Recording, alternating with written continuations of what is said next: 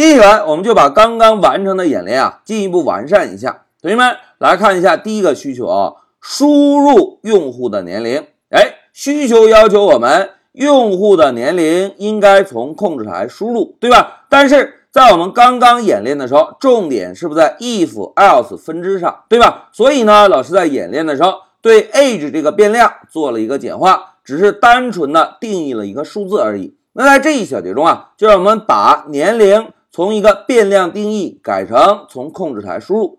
好，目标明确之后，同学们要想从控制台输入，应该怎么做呀？哎，非常好，input 对吧？那老师呢就敲一个 input 回车，然后打一个引号，现在写上请输入年龄。好，提示信息写完之后，现在老师问大家，同学们，如果我们单纯这样修改可以吗？哎，有同学一愣神，为什么不可以呢？来，让我们执行一下，看看效果。走，哎，现在控制台提示我们请输入年龄，老师呢就输入一个十八岁，回车。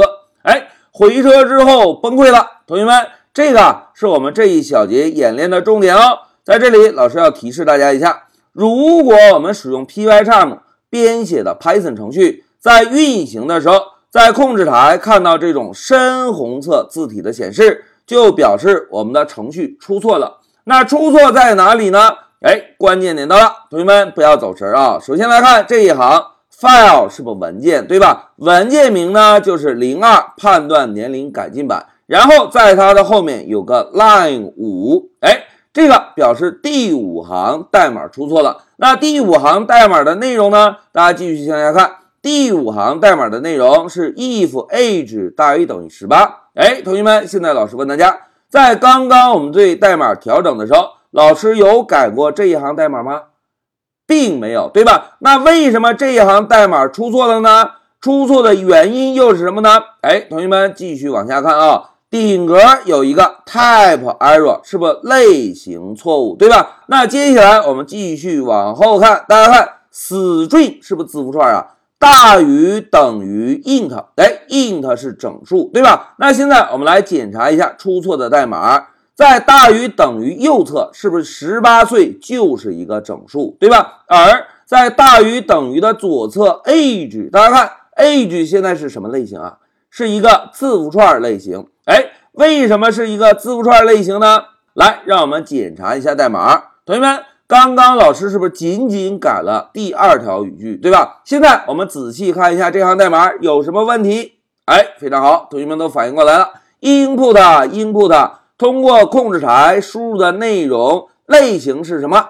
哎，类型是一个字符串。同学们注意啊，在 Python 中啊，如果要进行大于等于这种比较，必须是相同的数据类型。而字符串和 int 是相同的数据类型吗？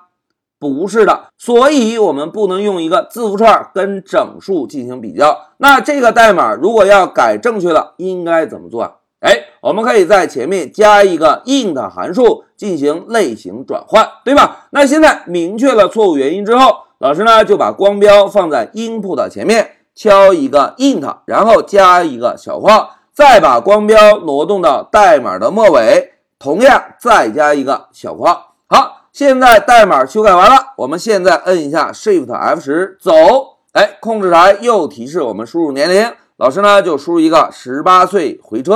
哎你已经成年，欢迎来网吧 happy。那现在我们再试一下小的年龄，老师呢继续摁 Shift F 十。好，现在我们输入一个年龄，十五岁，回车。哎，您还未成年，请回家写作业吧。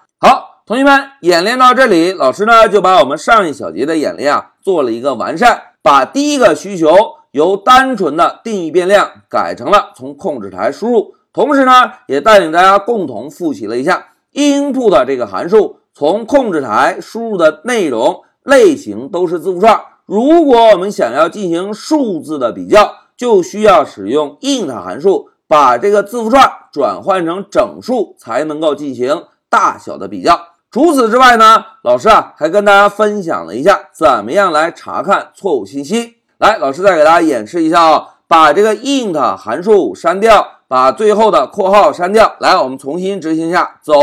哎，现在我们先输入一个年龄，十七岁，回车。大家看，出错之后啊，我们第一步要看一下错误的代码行数是哪一行。第二步呢，要看一下顶格的这个错误类型。而现在提示我们的是个类型错误，对吧？看到错误类型之后，我们呢再把注意力集中在后面，后面呢会提示我们具体的错误原因。通过错误原因，我们就可以看到，哦，在编写代码的时候，不能让一个字符串大于等于数字，两种不同的数据类型是不能直接比较大小的。